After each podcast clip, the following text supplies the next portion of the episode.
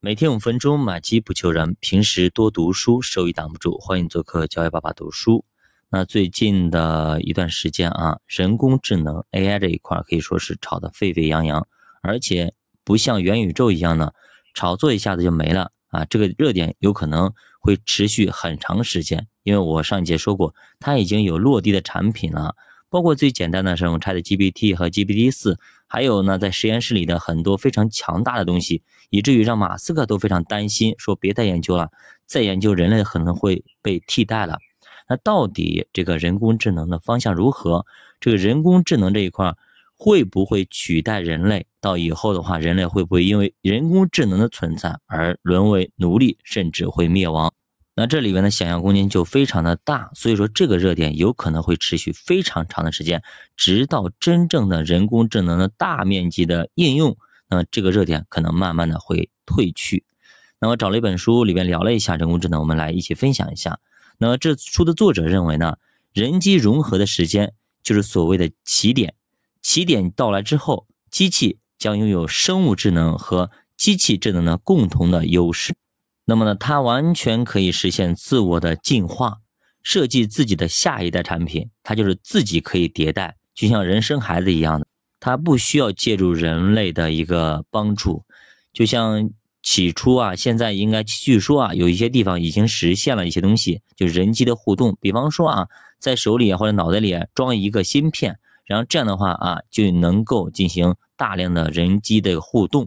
比方说，咱看书，咱背书，对吧？咱看了很多，比如两百本书，啊，咱可能需要个一年、三年啊，对吧？但是呢，呃，这个机器可能它几秒钟就搞定了啊，因为它往里输传输一下就好了，很快。所以说，这种人机互动以及机器能够自我的迭代，是现在我们人类是无法去想象的，也是为什么那么多人担心的一个原因。那，如果这样子的话，到时候会不会失控？现在的人类会不会沦为到时候机器的宠物？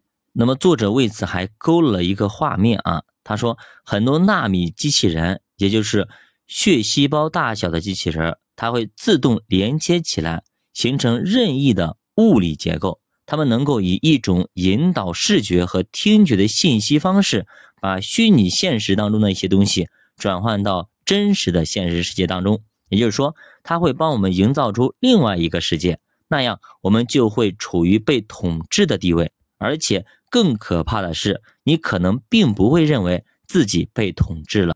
那非常像美国很多的科幻电影一样的啊，我们在一个呃我们认为的世界里边，其实这个世界啊，但是这个世界以外是有另外的一个人类来控制的，是这样一个情况啊。那么从地球的进化史来看，其实人类也只是暂时的。短暂的，二十亿年前，我们的祖先开始呢是微生物；五亿年前，鱼类统治世界；一亿年前才有了哺乳动物；一千万年前是类人猿；一百万年前是原始人类才开始训练火种。所以，人类并不是天生就出现的，而是不断进化得来的。那么，下一个进化的时点在哪里呢？还是会生物进化呢？还是作者所说的人机融合？碳基硅基的结合等等，这些都是问题。当然，这也是作者的一个猜测和自己的观点啊。我并不是很认同进化论啊。而且呢，达尔文的进化论已经被推翻啊，是他自己的一个猜测。因为毕竟啊，他往后推推推推到最后，发现都是推论啊，自己想当然的东西。那作者也说，生物和技术的结合，目前来看还是完全不可能的事情。那么其复杂程度。也远远超过我们的想象，即便是放到今天的技术训练人工智能，也需要极大的成本的投入。当然了，随着技术的进步，那么这个天价的成本也会渐渐的下降。要知道啊，生物进化的目的就是活下来，而算法的演化的目的就是呢最优化引擎的性能和效率。也就是说，程序员需要提供一种测量标准，而经济价值就是这种测量标准。很多事情并不一定要让它更加的复杂，甚至还能够化繁为简，也是一种进化。这些需要建立在一定的程序的基础上，通过一套算法和逻辑，让它实现有序的进化，建立好了秩序，然后随着技术的增强、算力的增加，对它实现指数级的增长。那么，以上就是对于技术进步的简单的描述啊。作者管这个叫做加速回归定律。有这么几个要点，我们听一下。首先啊，运用正反馈，由进化过程的某个阶段产生更好的方法来创造下一个阶段。比如啊，进化产生人类，人类产生技术，技术在利用不断的发展创造下一代技术。那么这个起点到来之后，任何技术将没有区别，并非人变成了机器，而是机器的能力超过了人类。那其次呢，就是进化过程并非是封闭的，那么它会在一个更大的一个体系内、系统里边来造成混乱，创造多元化。所以进化的过程秩序也在指数级的生长，也就是我们说的无心插柳柳成荫。